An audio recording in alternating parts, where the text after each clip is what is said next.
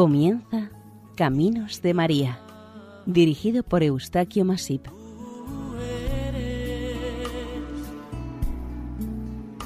entre todas las mujeres. Nuestra más cordial bienvenida al programa Caminos de María que emitimos en Radio María. Les ofrecemos seguidamente el capítulo dedicado a las advocaciones de Nuestra Señora de Noc y Nuestra Señora de Bogen.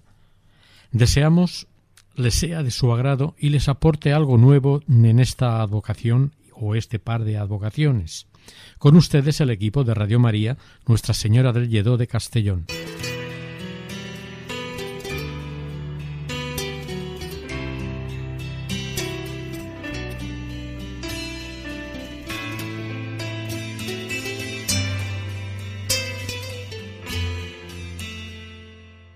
La noche del 21 de agosto de 1879 se había presentado muy desapa- desapacible con fuertes lluvias, pero fue elegida por la Virgen para hacer su aparición en la iglesia de San Juan Bautista de Knock, en el condado de Mayo, Irlanda.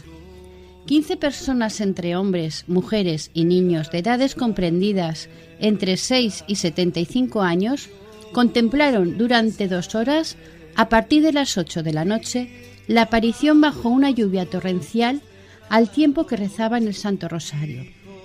La gente estaba empapada, mientras el suelo donde estaba la aparición permanecía seco.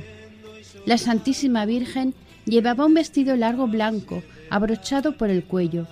Sus manos y sus ojos se elevaban hacia el cielo en postura de oración.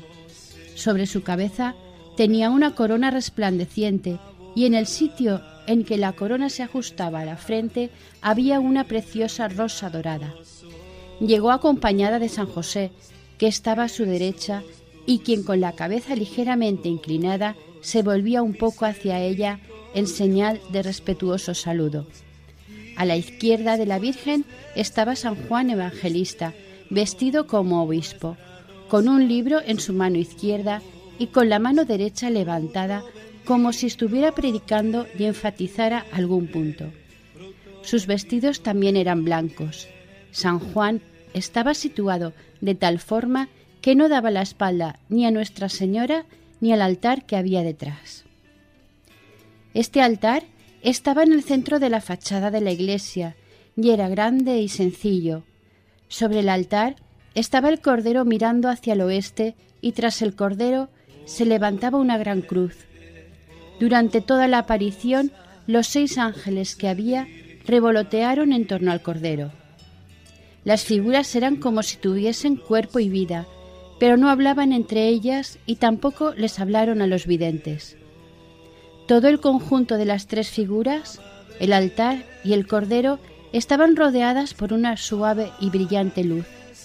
A media milla de distancia, un señor llamado Patrick Walsh vio dicha luz sobre la iglesia. Cuando la gente se aproximó a las figuras, éstas retrocedieron hacia el alero de la parroquia. Una señora intentó besar los pies de Nuestra Señora, pero no encontró nada, excepto la pared. El principio de la visión fue como sigue. Como de costumbre, Mary Bernie, la mujer encargada de la pequeña iglesia, se disponía a cerrar la puerta, pero algo llamó su atención. Una luz intensa venía de un lado del edificio, y allí, a primera vista, le pareció ver las estatuas de la Virgen María, San José y San Juan junto a un nuevo altar sobre el cual había un cordero y una cruz. No hizo mucho caso de ello, porque precisamente en una noche tormentosa como esta, el año anterior, se habían estropeado dos estatuas, por lo que pensó que el párroco las había comprado para sustituirlas. Pero la mujer se preguntó por qué las había dejado allí bajo aquella densa lluvia. Más tarde volvió con Mary McGraughin para tratar de comprender mejor lo que allí sucedía, y con gran estupor se dio cuenta de que las est supuestas estatuas se movían. Una de las dos mujeres exclamó Es la Virgen. y corrieron a avisar a familiares y conocidos. Trece personas se les unieron formando con ellas un grupo de quince testigos que constituyen la base del testimonio que Dios quiso dejar allí. Mientras la pequeña multitud se arrodillaba ante la aparición en devota oración, los visitantes celestiales permanecían en silencio. Después de más de dos horas, las figuras desaparecieron de repente, pero es fácil de imaginar cómo debieron de latir los corazones de los testigos ante semejante gracia de Dios. También podemos imaginar lo que este acontecimiento desencadenó en la localidad y sus alrededores. Solo seis semanas después de la aparición, el arzobispo de Tuam, en el condado de Galway, provincia de Connacht, Monseñor John McHale, estableció una comisión de investigación. Los quince testigos fueron interrogados y aunque en un principio hubo dudas sobre sus declaraciones, una investigación más profunda convenció a la comisión sobre la sinceridad de los que presenciaron la aparición, por lo que la comisión comunicó que el testimonio de todos, tomado en su conjunto, era fidedigno y satisfactorio. El primer argumento en contra había sido que normalmente en las apariciones se manifiesta solo la Virgen y nunca falta un mensaje suyo. Pero esta vez había habido un silencio total, además de la presencia de varios personajes. Además, se había aparecido solo una vez a un número de videntes muy inusual, quince personas de todas las edades, cuando normalmente en las apariciones conocidas hasta esta fecha se aparecía la Virgen sola y a una o pocas personas. La venida de la Madre de Dios a este rincón de Irlanda golpeado por la pobreza y el hambre, fue un símbolo de esperanza, consuelo y fortaleza en su desdicha para un lugar donde el desempleo y la emigración era algo corriente. Debido a la muerte por la hambruna provocada por la pérdida de las cosechas de patatas, de las cuales se alimentaba la población, y a la emigración hacia Inglaterra, Canadá y sobre todo Estados Unidos, Irlanda había perdido casi la mitad de su población, pasando de ocho millones a principios de 1845 a cuatro y medio en 1849, por todo lo cual el dolor y el desánimo de la gente era general, ya que el hambre y la miseria persistían. Fue dentro de este ambiente de desolación que el Señor envió nuevamente a su madre para que visitara a sus hijos oprimidos. Pasó el tiempo y en el año 1936, 57 años después de la aparición, el arzobispo Gil Martín formó otra comisión para interrogar nuevamente a los tres únicos testigos que quedaban de la aparición. Mary O'Connell, de soltera Mary Bryan, Patrick Bryan y John Curry, confirmaron sus primeras declaraciones de 1879. Mary O'Connell prestó declaración bajo juramento en su lecho de muerte y, al final de la misma, añadió Estoy completamente segura de todo lo que he dicho y hago esta declaración sabiendo que voy a ir ante mi Dios. El veredicto de esta comisión fue que la evidencia de los testigos era honrada y fidedigna, y con respecto a Mary O'Connell informaron de que ella había dejado una impresión sumamente favorable en sus mentes. Desde que se conoció la primera vez la aparición y sobre todo desde que se aprobó la misma y se autorizó el culto a los fieles en ese lugar, las peregrinaciones no han cesado. Se han descrito cientos de curaciones entre enfermos e inválidos que realizaron este viaje de esperanza. Peregrinos de todo el mundo llegan para conocer a Nuestra Señora, la Reina de Irlanda, con un espíritu de oración fervorosa, abnegación y recogimiento. Con el tiempo, este pueblecito se ha transformado en meta de peregrinaciones.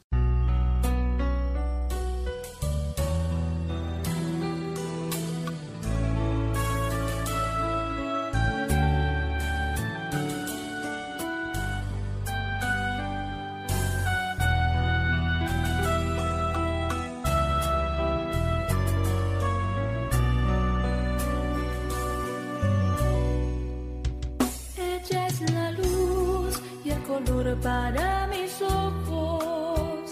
Ella es la llave en la puerta de mi vida. Ella es la flor que embellece mis abrojos. Ella es el bálsamo de todas mis heridas. Ella es la música de todas mis canciones. Ella es la estrella la noche me guía. Ella es el vaivén de incontables emociones. Ella es la fuente donde siempre bebería. Te amo mujer misteriosa, maravilla. Te amo mujer, vino suave y sin mancha. El 30 de septiembre de 1979, año del centenario de esta aparición tan especial, el Papa Juan Pablo II lo visitó como peregrino. La visita del Santo Padre confirmó la condición del santuario de Noc como uno de los templos marianos del mundo. Durante su visita, el pontífice se reunió con enfermos y minusválidos en la Basílica de Nuestra Señora, Reina de Irlanda, donde habló y bendijo a unas 2.500 personas. La fama de Nock se ha extendido más allá de las costas de Irlanda. Al año lo visitan más de un millón de peregrinos. Para el Papa, que ha perseguido, entre comillas, a María por todas partes, se trató de mostrarnos otro lugar donde la Madre de Dios y Madre nuestra se ha manifestado a sus hijos. Dijo el Papa, he sentido un profundo deseo de venir aquí, el deseo de realizar otra peregrinación al santuario de la Madre de Cristo, la Madre de la Iglesia, la Reina de la Paz. Que no os sorprenda este deseo mío. Ya en mi juventud y en mi país han sido muy frecuentes para mí las peregrinaciones a los santuarios de la Virgen. Con estas palabras Juan Pablo II nos maravillaba con su homilía de Noc. Él quiso confirmar no sólo la presencia de María en ese lugar, sino el propósito y significado del mensaje. Cada venida de María tiene un sentido distinto, especial y adaptado a cada circunstancia y lugar.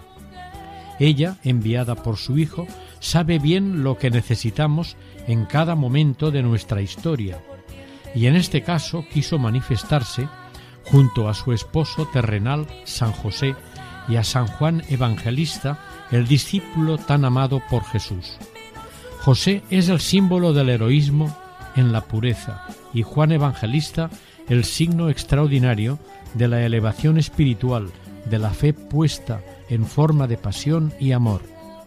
Juan y José unidos, uno como sacerdote, obispo y evangelista, y el otro acompañando a su esposa, la Madre de, de Dios. Pero también la aparición estuvo iluminada por la presencia de ángeles como símbolo del acompañamiento del ejército de Dios, que no deja de adorar y rodear al Verbo. Hay fe en esta aparición eucarística, porque se produjo en una iglesia, pero es mucho más importante porque las figuras rodeaban un altar sobre el que descansaba un cordero. ¿Quién era ese cordero recostado sobre el altar eucarístico, sino el mismo Cristo viviente y presente en el lugar del sacrificio perpetuo? La visión representó la Santa Misa, con Juan como sacerdote, el altar sobre él a Cristo y a María y su castísimo esposo como miembros de la filigresía que adoraba al Verbo de Dios. Los ángeles siempre adoran y acompañan la celebración de cada Eucaristía, como también sucedió aquel día. La aparición acontecida en Noc debe hacernos meditar y reflexionar porque nos lleva irreversiblemente al libro de las revelaciones, es decir, al Apocalipsis. En él está la explicación de esta aparición, pero hay que analizar con atención la aparición para poder descubrir el mensaje silencioso que ésta esconde. La presencia de Juan nos lo señala como el autor de tan maravilloso libro de las Sagradas Escrituras, fruto, según la tradición, de visiones que tuvo en la isla de Patmos durante un periodo de exilio. Para disipar toda duda, Juan se presenta en la aparición con ropajes de obispo, con un libro en sus manos, invitando a leer su obra. ¿Qué es lo que el Señor ha querido decirnos con esta escena? Don James, un fraile franciscano que estudió la aparición, escribió San Juan llevaba en sus manos un libro. Esto quiere decir que si se quiere descubrir el mensaje de Enoch, hay que abrir el libro del Apocalipsis. En el libro que contiene la interpretación de la historia universal. Está repleto del gran tema de la redención en sus tres fases.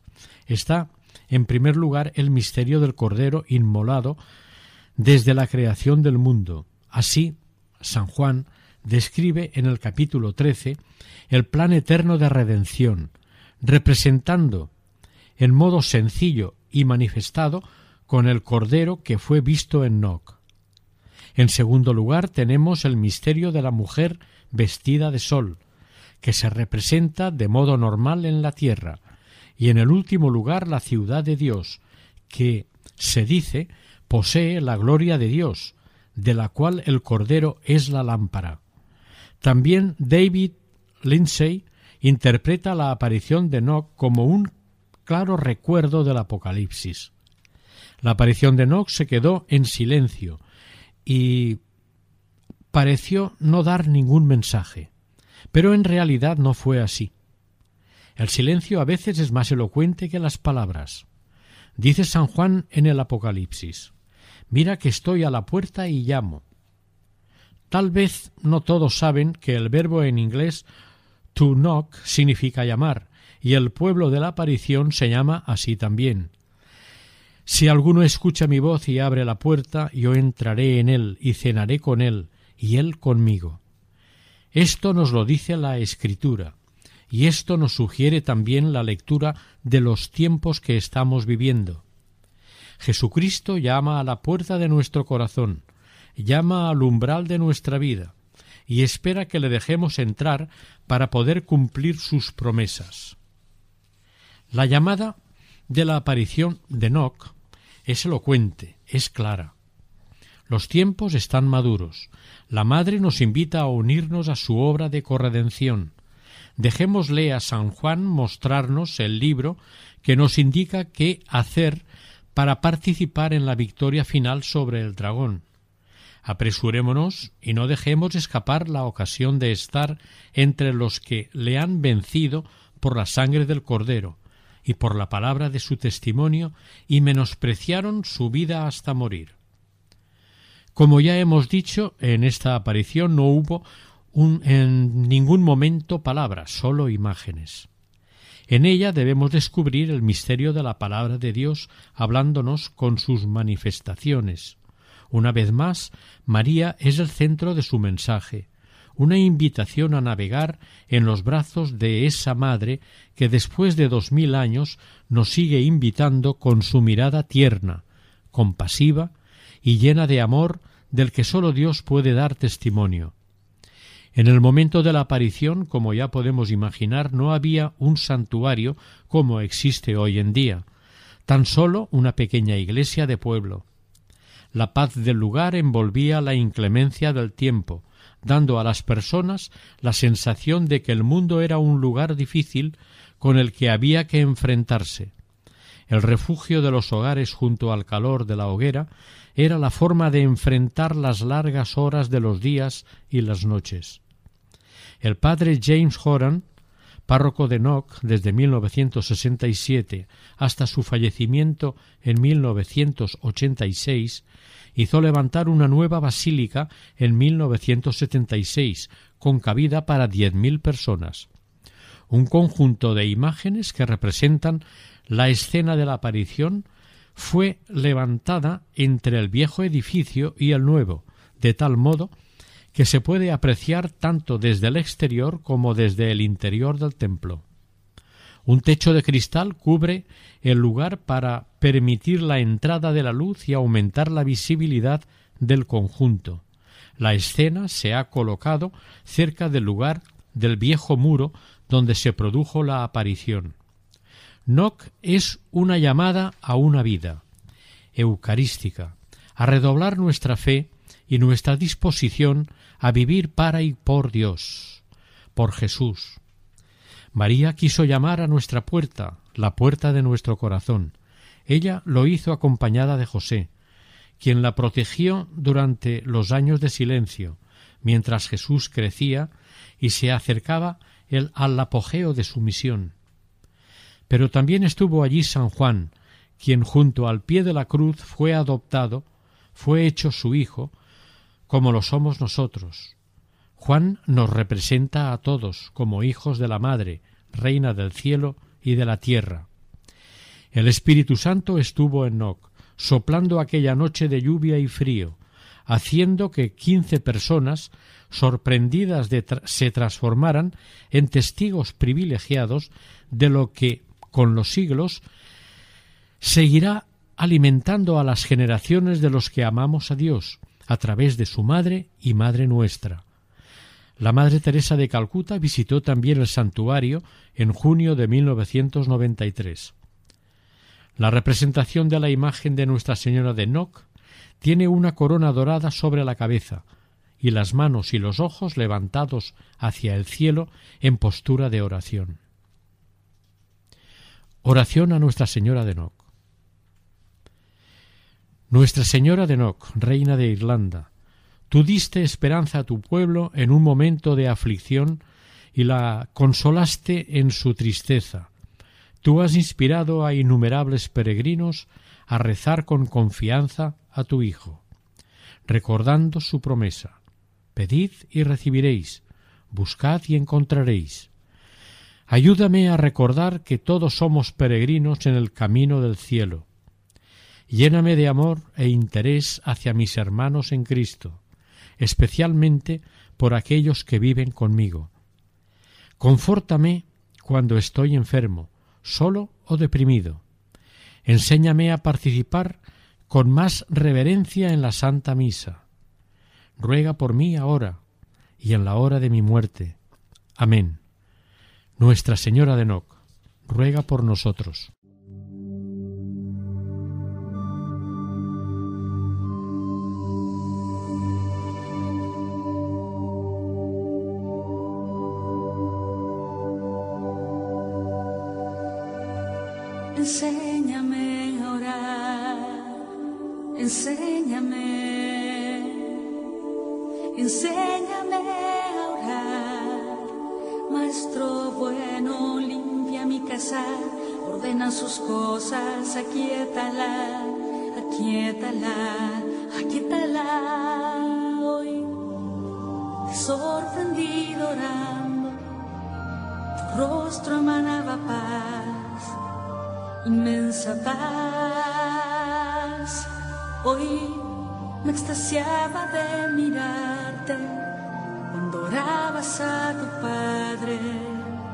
Te pedí, Señor, enséñame a orar, enséñame,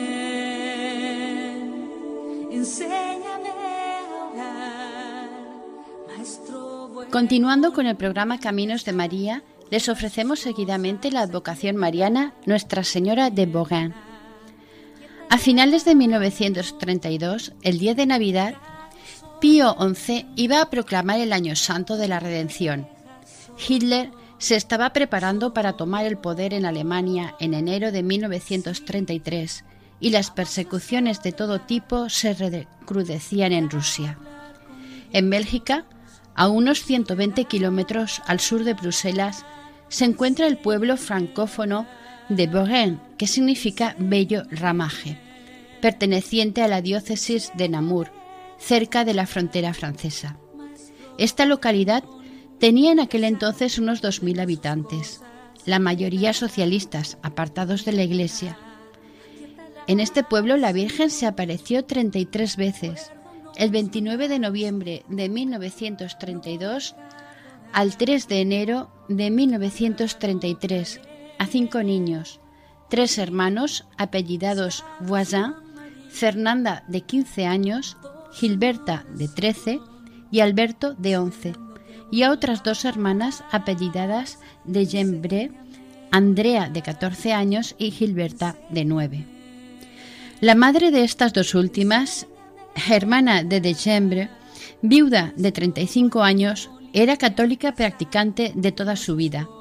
Héctor Voisin y su mujer María Luisa no iban a la iglesia, pero sin embargo los domingos enviaban a sus hijos a misa y vísperas. Su hija Gilberta, de 13 años, era muy religiosa y pedía la conversión de sus padres. Sus hermanos acudían a la escuela pública, pero ella por cuestiones de salud estudiaba en el colegio de las Hermanas de la Doctrina Cristiana de Nancy. El 29 de noviembre de 1932, hacia las seis de la tarde, el señor Voisin pidió a sus hijos Fernanda y Alberto que fueran a buscar a su hermana Gilberta al colegio de las hermanas allí en el pueblo. Mientras iban de camino, los niños invitaron a sus amigas Andrea y Gilberta de Gembre a que los acompañaran. El jardín del colegio se encontraba en la carretera a Rochefort, a un lado de la vía férrea sobre un talud con un puente que cruzaba la carretera. En el jardín había una reproducción de la gruta de Lourdes. Cuando llegaron a Alberto, se adelantó y llamó a la puerta de entrada del internado. Al momento se volvió mirando hacia atrás y percibió a la Santísima Virgen como si se paseara por el aire, por encima del puente del ferrocarril que daba sobre la carretera de Rochefort. Alberto se lo dijo a su hermana y a las amigas, y éstas, no creyendo lo que él les estaba diciendo, se volvieron también, y vieron a la bella señora, luminosa, vestida de blanco, paseando por el aire como sobre una nube, pero ahora estaba encima de la gruta y el puente. Sor Valeria, religiosa del internado, abrió la puerta y los niños le señalaron la presencia de la Virgen. La religiosa, que no veía nada, dijo que no creía en esas tonterías y fue a buscar a la otra Gilberta a la sala de estudios. Cuando la niña, que ignoraba lo que estaba sucediendo, llegó al umbral de la puerta, vio también a la Santísima Virgen. Los niños, asustados, corrieron hacia la entrada. Ya en la calle miraron un momento hacia atrás y vieron que la señora seguía sobre el puente. Volvieron corriendo todos nerviosos hacia sus respectivas casas, prometiéndose, sin embargo, que volverían al día siguiente a la misma hora para buscar a Gilberta. La aparición representaba tener de dieciocho a veinte años. Llevaba un vestido blanco largo, con ligeros pliegues, sin cinturón, con suaves reflejos azules. La cabeza estaba cubierta con un largo velo blanco que caía sobre sus espaldas. Mantenía siempre las manos juntas y los ojos fijos en el cielo. El 30 de noviembre, la Santísima Virgen se les apareció de nuevo encima del puente, pero no se asustaron, como la tarde anterior. Sin embargo, salieron corriendo hacia la casa de la señora de Gembre. Estaban convencidos que era la Virgen, pero mucho más bella que la estatua de la gruta. El 1 de diciembre, jueves, la viuda de Gembre acompañó a sus hijas. Pensaba que alguien estaba gastando una broma a los niños y armada con una tranca fue con varias personas manteniéndose a cierta distancia para que pareciera que los chicos iban solos. Esa tarde la Virgen se apareció cuatro veces. Cuando se acercaron a la puerta del jardín, ella estaba envuelta en un halo de luz en el paseo de la puerta a la casa. Desapareció inmediatamente. Los acompañantes de la señora de Gembre buscaron en vano por el jardín sin ver a nadie.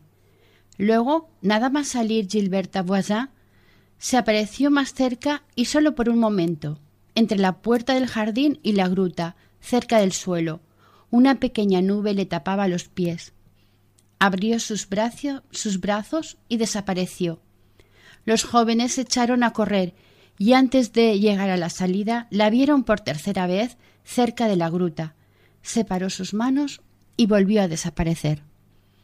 La madre de los de Gembre, a eso de las ocho, habló con María Luisa Boisin y decidieron ir a investigar al lugar de las apariciones. El señor Boisin también las quiso acompañar. La pequeña Gilberta de Gembre, de nueve años y medio, estaba muy impresionada por la belleza de la aparición y decepcionada porque no la creían ni su madre ni las hermanas en el colegio. Como no paraba de llorar, la dejaron en casa, con la otra Gilberta acompañándola. Los otros tres jóvenes fueron con sus madres y otras personas que se les unieron. Cuando se acercaron al colegio, los tres exclamaron Ahí está. Cayeron de golpe de rodillas y repitiendo una y otra vez el Ave María, mientras miraban hacia el espino blanco que había dentro del jardín junto a la verja. En ese jardín sería donde María se manifestaría de ahora en adelante una treintena de veces hasta el 3 de enero de 1933. La señora de Gembre cruzó la puerta hacia el espino. Mamá, no sigas, le gritó Andrea, la vas a tropezar. La Virgen sonrió y desapareció. Cuatro personas registraron todo el jardín con una linterna que había llevado esta vez la señora de Gembre en vez de la tranca, pero no encontraron nada. El día 2 de diciembre, primer viernes, la superiora del colegio mandó cerrar la puerta. Desde ese día los jóvenes deberían permanecer fuera. Por primera vez la aparición contestó a las preguntas y se identificó. Alberto le preguntó si era la Virgen Inmaculada y ella asintió con la cabeza. Y después a la pregunta ¿Qué tenemos que hacer? respondió Ser siempre buenos. En el primer mensaje de Garabandal, en 1961, también repetiría Pero antes de hacer penitencia y visitar al Santísimo, tenéis que ser muy buenos. Poco después, la vieron de nuevo los cinco jóvenes, y una tercera vez solo Alberto. Hasta el día ocho, todos los días que se apareció la Virgen, no les hizo esperar.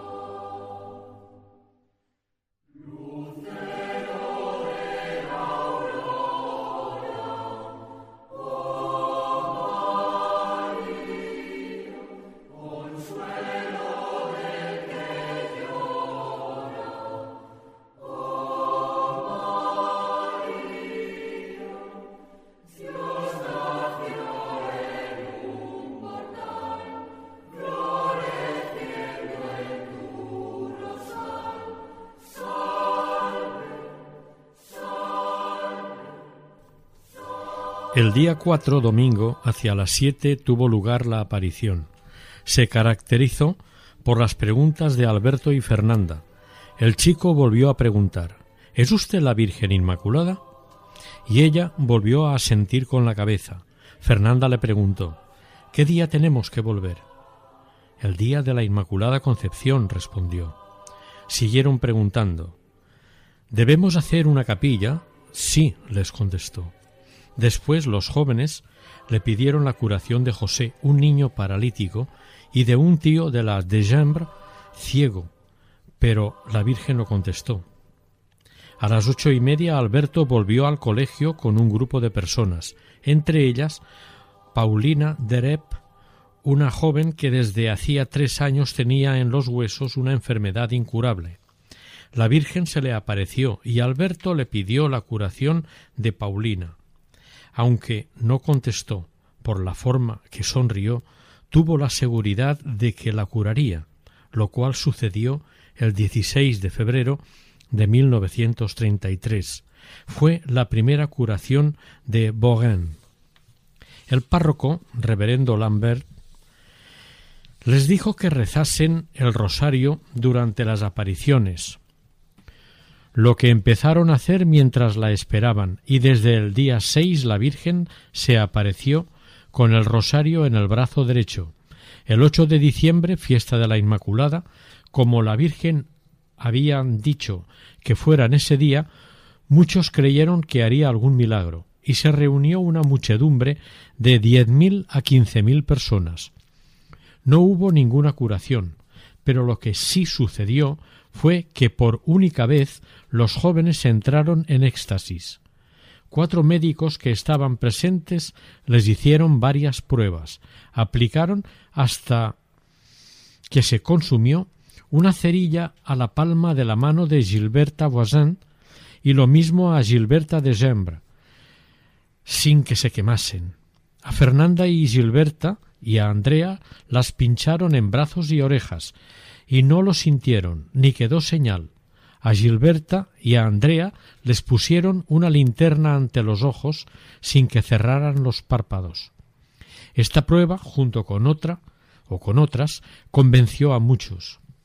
Todos los días al caer de golpe sobre las rodillas, a éstas no les pasaba nada, aunque a veces incluso se rompieron las medias.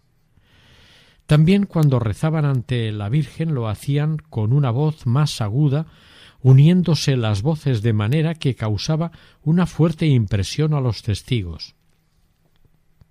Además todos caían de rodillas o veían a la Virgen al mismo tiempo sin previa señal, incluso estando separados sin verse, tal como los colocaron el día nueve, el catorce les colocaron algo delante de los ojos y dejaron de ver total o parcialmente la aparición, lo que prueba que no era algo sólo en los ojos o imaginación.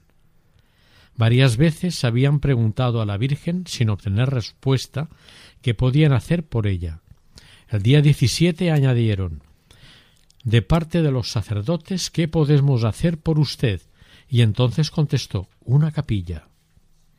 El 21 la visión respondió a una pregunta que le habían hecho varias veces. Díganos quién es usted.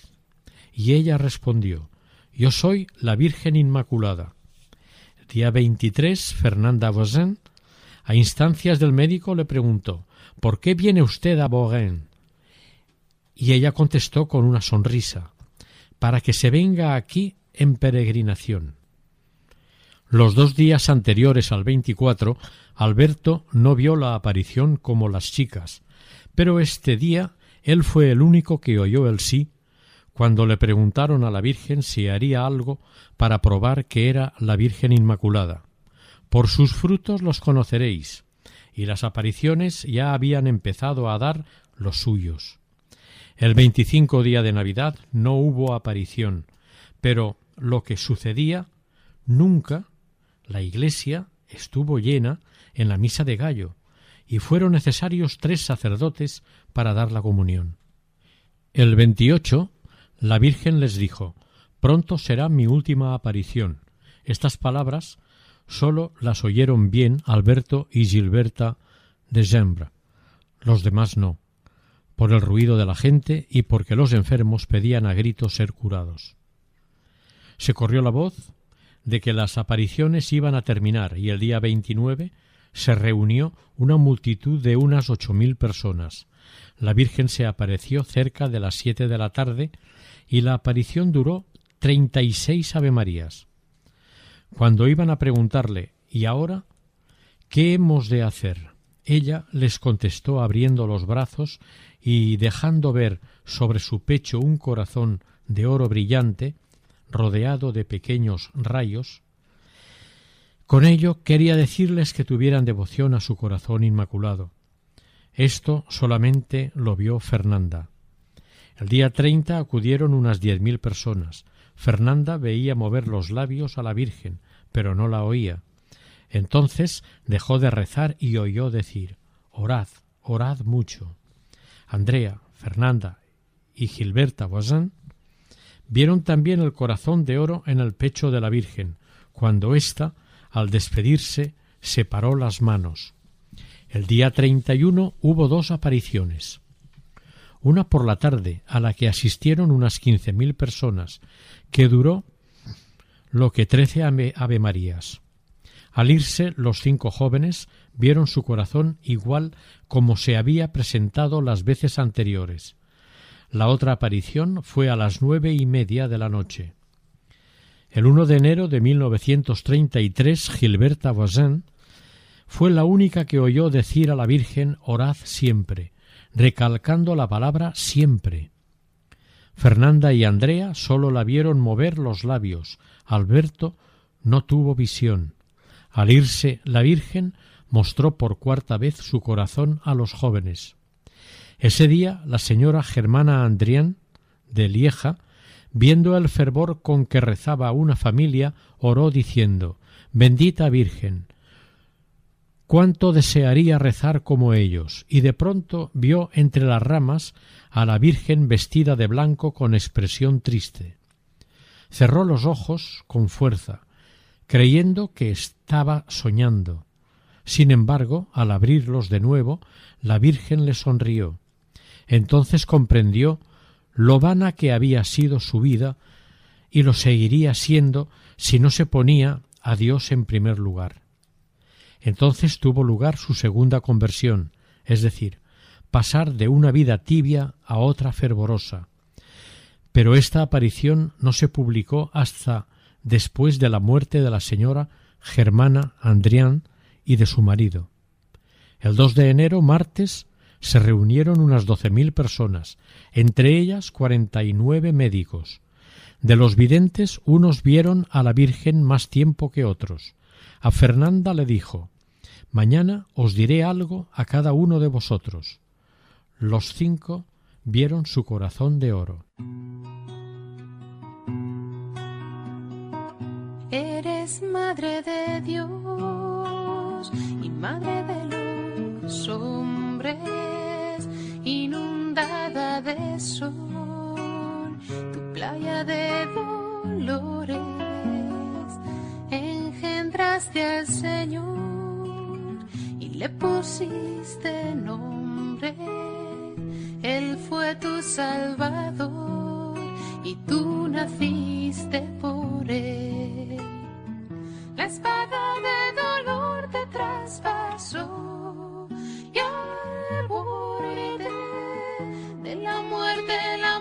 te puso golpe a golpe.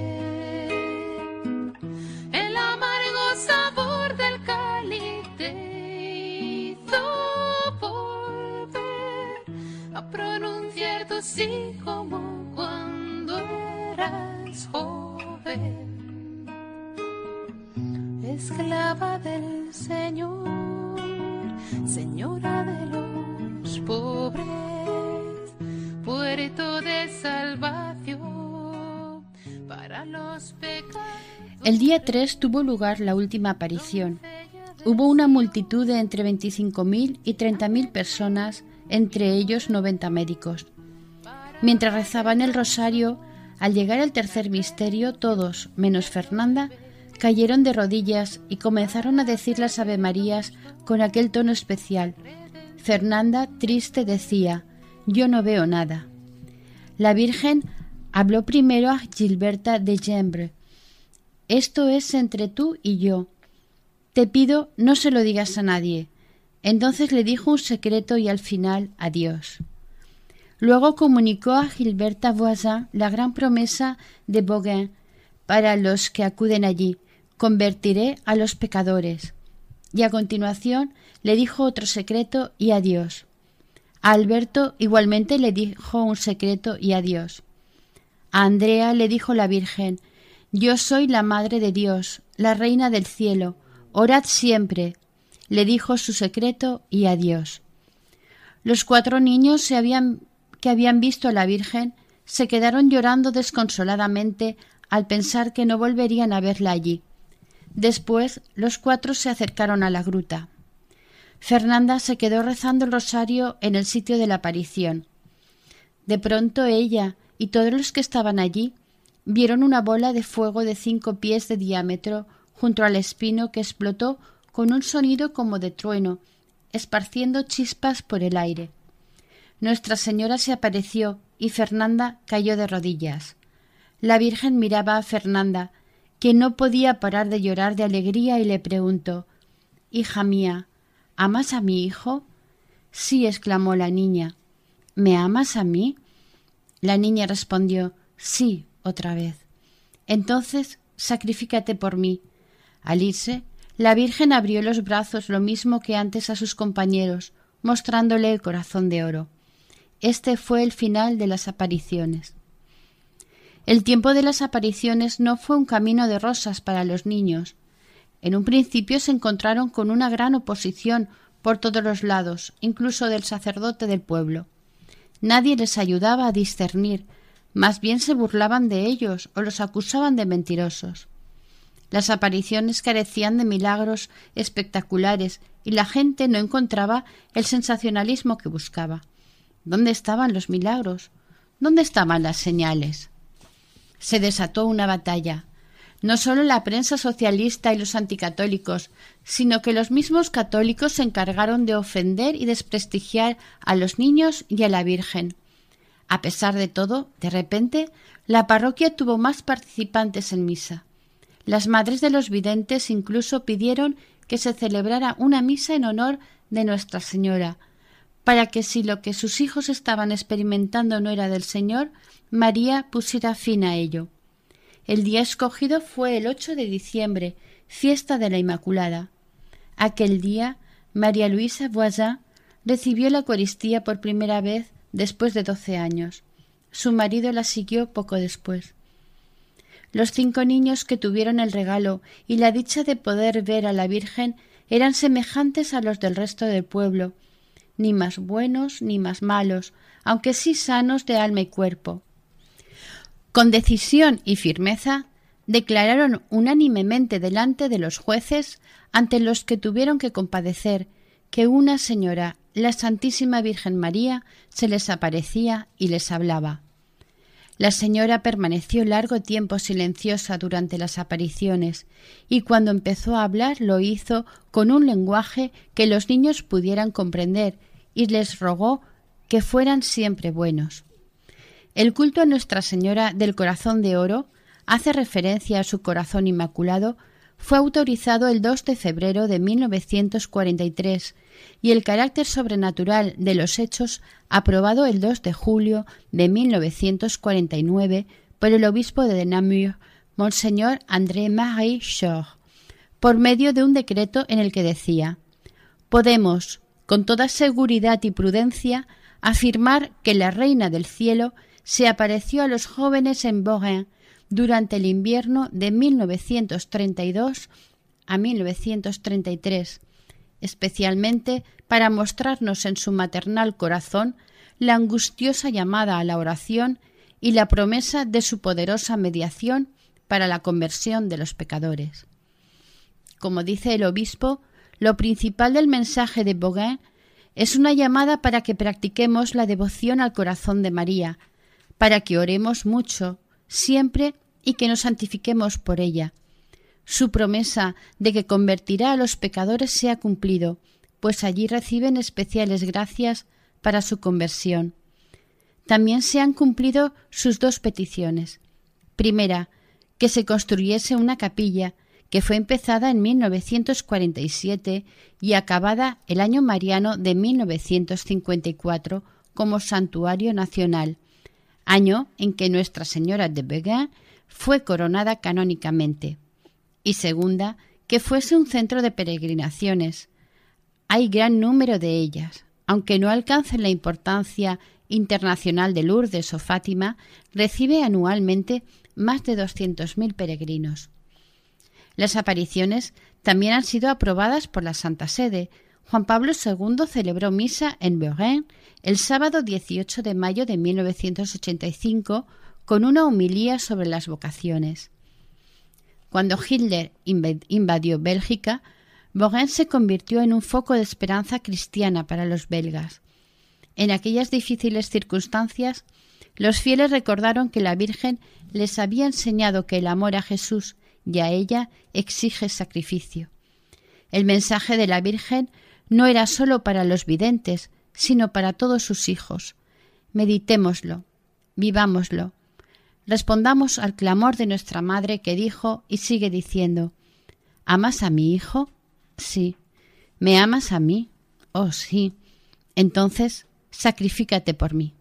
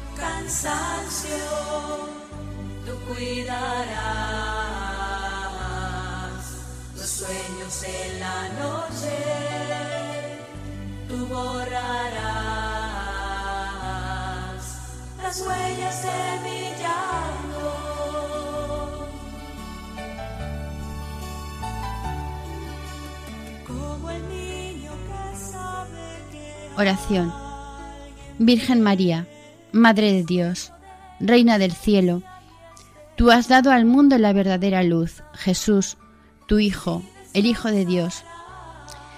Te has entregado por completo a la llamada de Dios, y así te has convertido en fuente de la bondad que emana de Él. Muéstranos a Jesús, guíanos hacia Él, enséñanos a conocerlo y amarlo, para que también nosotros seamos capaces de un verdadero amor, y seamos fuentes de agua viva en medio de un mundo sediento. Amén. Benedicto XVI.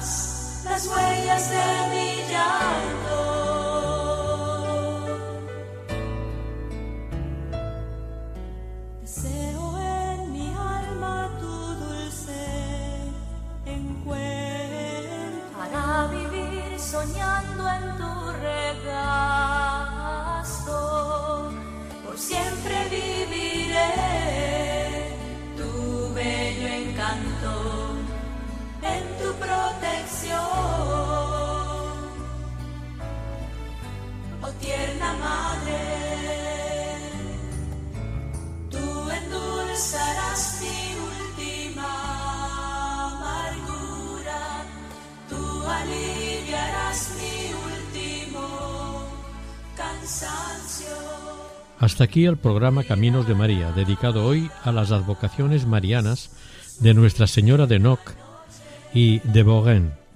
Gracias por su amable atención y seguir en nuestra sintonía.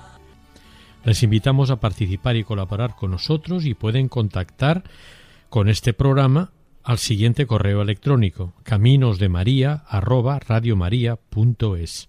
Si desean volver a escuchar este capítulo, pueden hacerlo desde la página web de Radio María, sección podcast. Para un pedido pueden hacerlo llamando al teléfono 91 8 22 80 10. El equipo de Radio María en Castellón, Nuestra Señora del Lledó, se despide deseando que el Señor y la Virgen les bendigan.